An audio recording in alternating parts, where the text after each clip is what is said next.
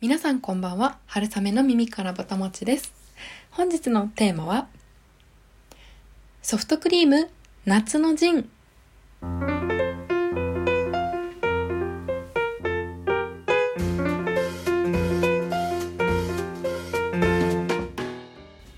はい。というわけで本日はソフトクリームのお話をしたいと思います、まあ、と言いますのもあの前回のチキン南蛮に続きまして私の九州旅行シーズン2のエピソードになります。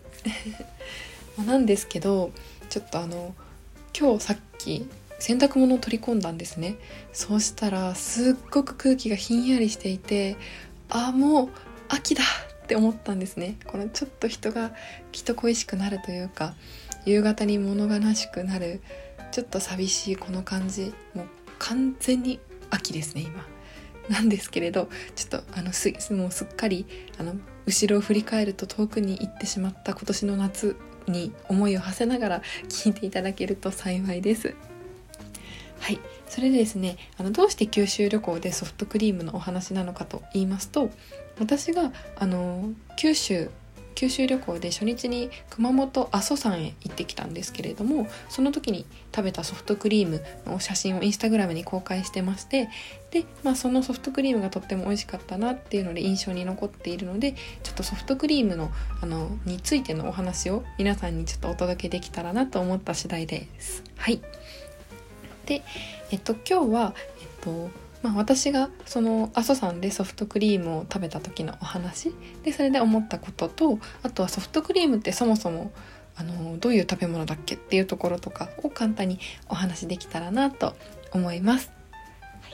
まずですねあの私が熊本旅行に行きまして阿蘇山でソフトクリームを食べたんですけれどどこで食べたかというとあの大観望というところでいただきましたで大きな、えっと、鑑賞の鑑見るにえっと希望法とかの方って分かりますかね？山辺に書く。あれであの大観望っていうところが阿蘇山にはありまして阿蘇山ってそれはもう昔々大きな噴火をしてでこう外輪山っていうんですかね？噴火をしてそのこうカルデラというか真ん中が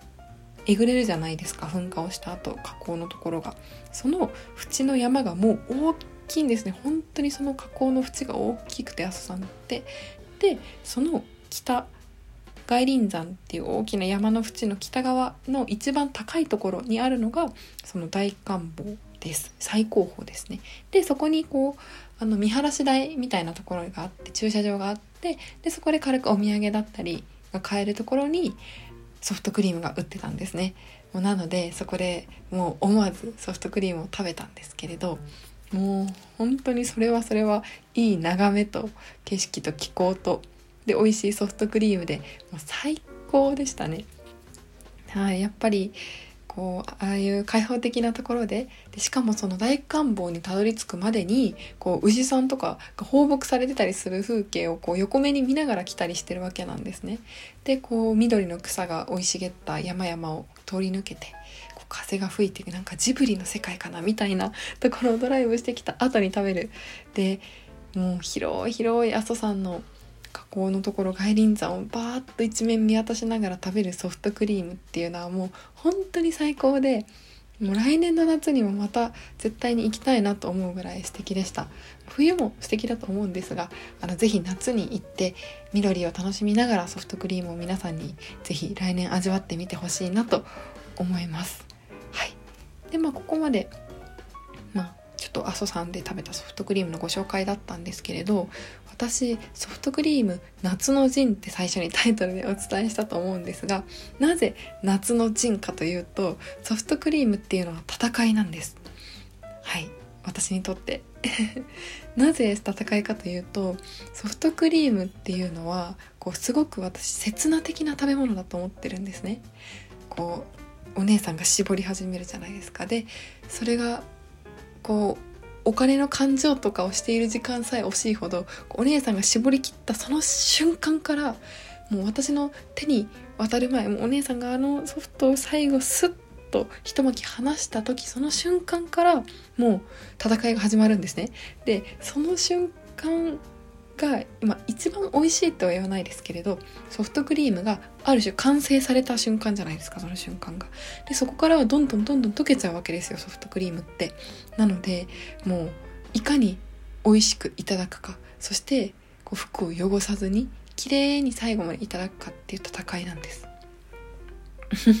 こんなこと思いながらちょっと食べてる人あんまりいないかなと思うんですが。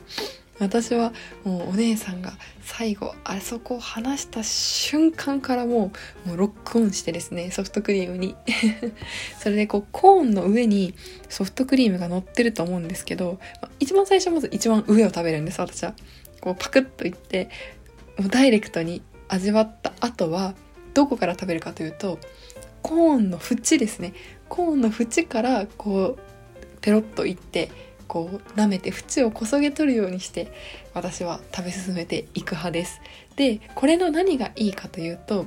縁からこう削って食べていくことで絶対手に垂れてこないんですね。まずここが第一チェックポイントでして そうなんですソフトクリームを食べる時にやっぱり手が汚れちゃうとこう食べた後いいんですけどなんか食べてる間とかもあベタベタしてるなみたいなそのちょっとした不快感っていうものがこう頭に必ずよぎるじゃないですか。どれだけ頑張っても。どれだけ美味しい料理だってこう外で泥遊びした手でそのまま食べたくないのと同じでやっぱりこう綺麗なままいただけると美味しさもより増すと思うんですね。なのでもう絶対に手をもう一滴たりとも液を手につけないというモチベーションでまずは挑みます。でこれが綺麗に食べるっていう第一ポイントなんですけどもう一つポイントがあってそれはできるだけ味わって食べたいっていうことなんですね。で溶けるまあその一番美味しく食べようと思えば、まあ、食べられるんだったらそれでいいんだったらもうできるだけ早く食べてしまった方が、まあ、確かに溶けないし美味しいと思うんですね。でもやっぱりこう美味しいからこそゆっくり味わって食べたいんですね。なのでその溶けるスピードたい私のゆっくり食べたい気持ちみたいなものと戦いながら食べるそういう夏のジンをソフトクリームを前にすると私はいつも繰り広げております。はい、というのが私のソフトクリームに対するこだわりなんですけれどもなんだろう今年の夏、実は私もうソフトクリームこんだけ話しておきながらこの1回しか食べていなくてで私今年夏らしいこと結構したなーなんて思ってたんですね食に関して。例えばスイカをちゃんと食べたし桃もたくさん食べたしそれでかき氷もとっても美味しいものを食べに行ったりあとは夏っぽいそうめんも茹でたしという感じであのかなり夏食チェックリストスタンプラリーがあればフルクリアだと思ってたはずなんですけれどこのソフトクリームを目の前にしてああまだまだだったなと思った春雨でした。はい 皆さんもあのちょっと何でしょうソフトクリーム美味しいと思うんですけれどちょっとこういうあの自分なりの食べ方のこだわりっていうのを見つけてみるとまた面白いかもしれませんね。はい、でですねここまでソフトクリームのお話をしてきたんですけれどもソフトクリームってどうやって作ってるんだっていう素朴な疑問が湧きましてソフトクリームってあの銀色というか大体銀色してる大きいレバーのついたあの容器に入ってるじゃないですか。でそこから絞り絞るとこうソフトクリームが出てくる。っていう形だと思うんですがこれ調べたところソフトクリームはソフトクリームミックスっていう粉の状態であの仕入れるみたいなんです。私これ知らなくてびっくりしましたね。で粉状のものをそこからさらにこう加熱したりあとはその冷蔵あの機械に入れたりすることであの絞り出せる状態になる。そうなんです。もう私全然知らなくてなんかこう牛乳とか 何かこうあそこから、まあ、もちろん業務用で液体はあるんだろうとは思ってたんですけれど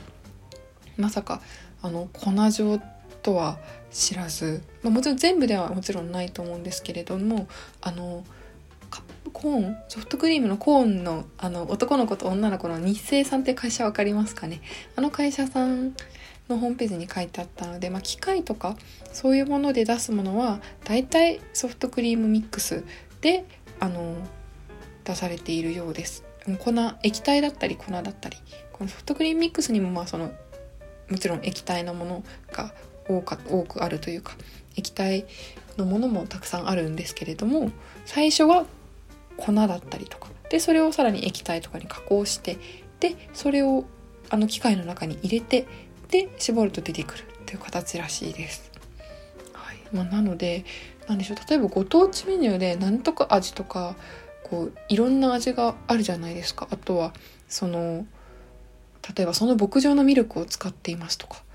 そういうこうカスタマイズされた味に対する日清さんのその何でしょうコンサルティングソフトクリームコンサルティングっていうんですかね。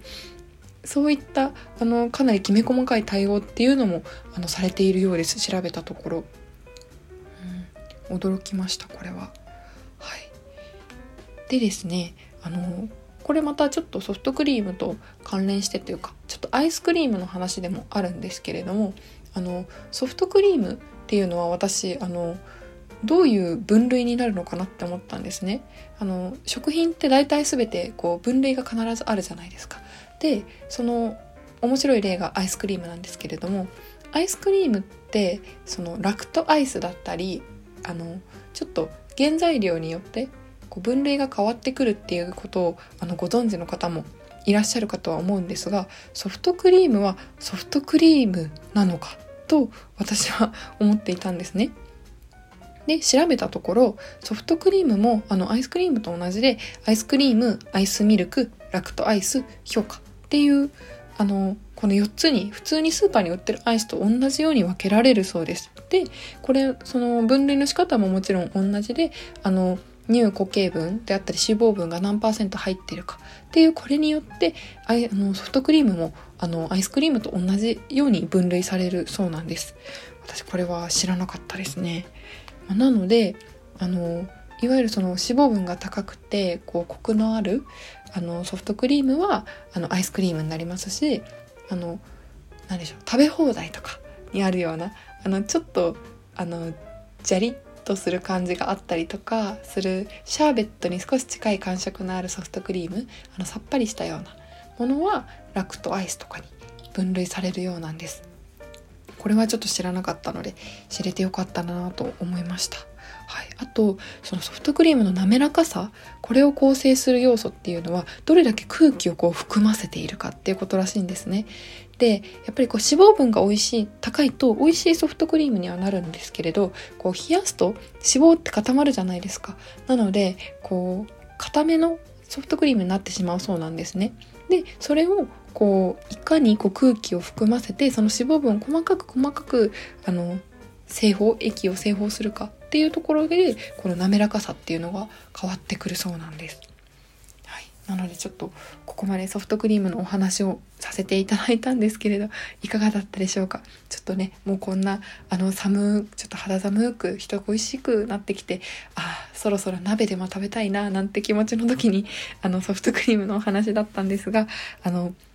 冬に食べるソフトクリームも美味しいので、あの、皆さんもぜひよかったら、あの、直近で食べてみていただけたらと思います。で、そして、あの、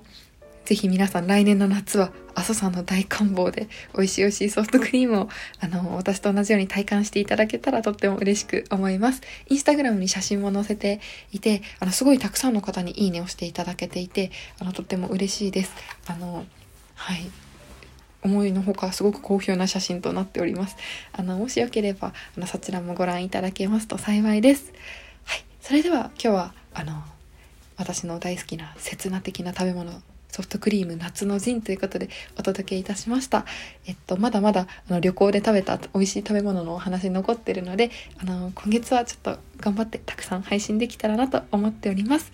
えそれでは、えー、本日も長々と聞いていただいてありがとうございました。えー、春雨の耳からぼたもち、また次回もどうぞお楽しみに。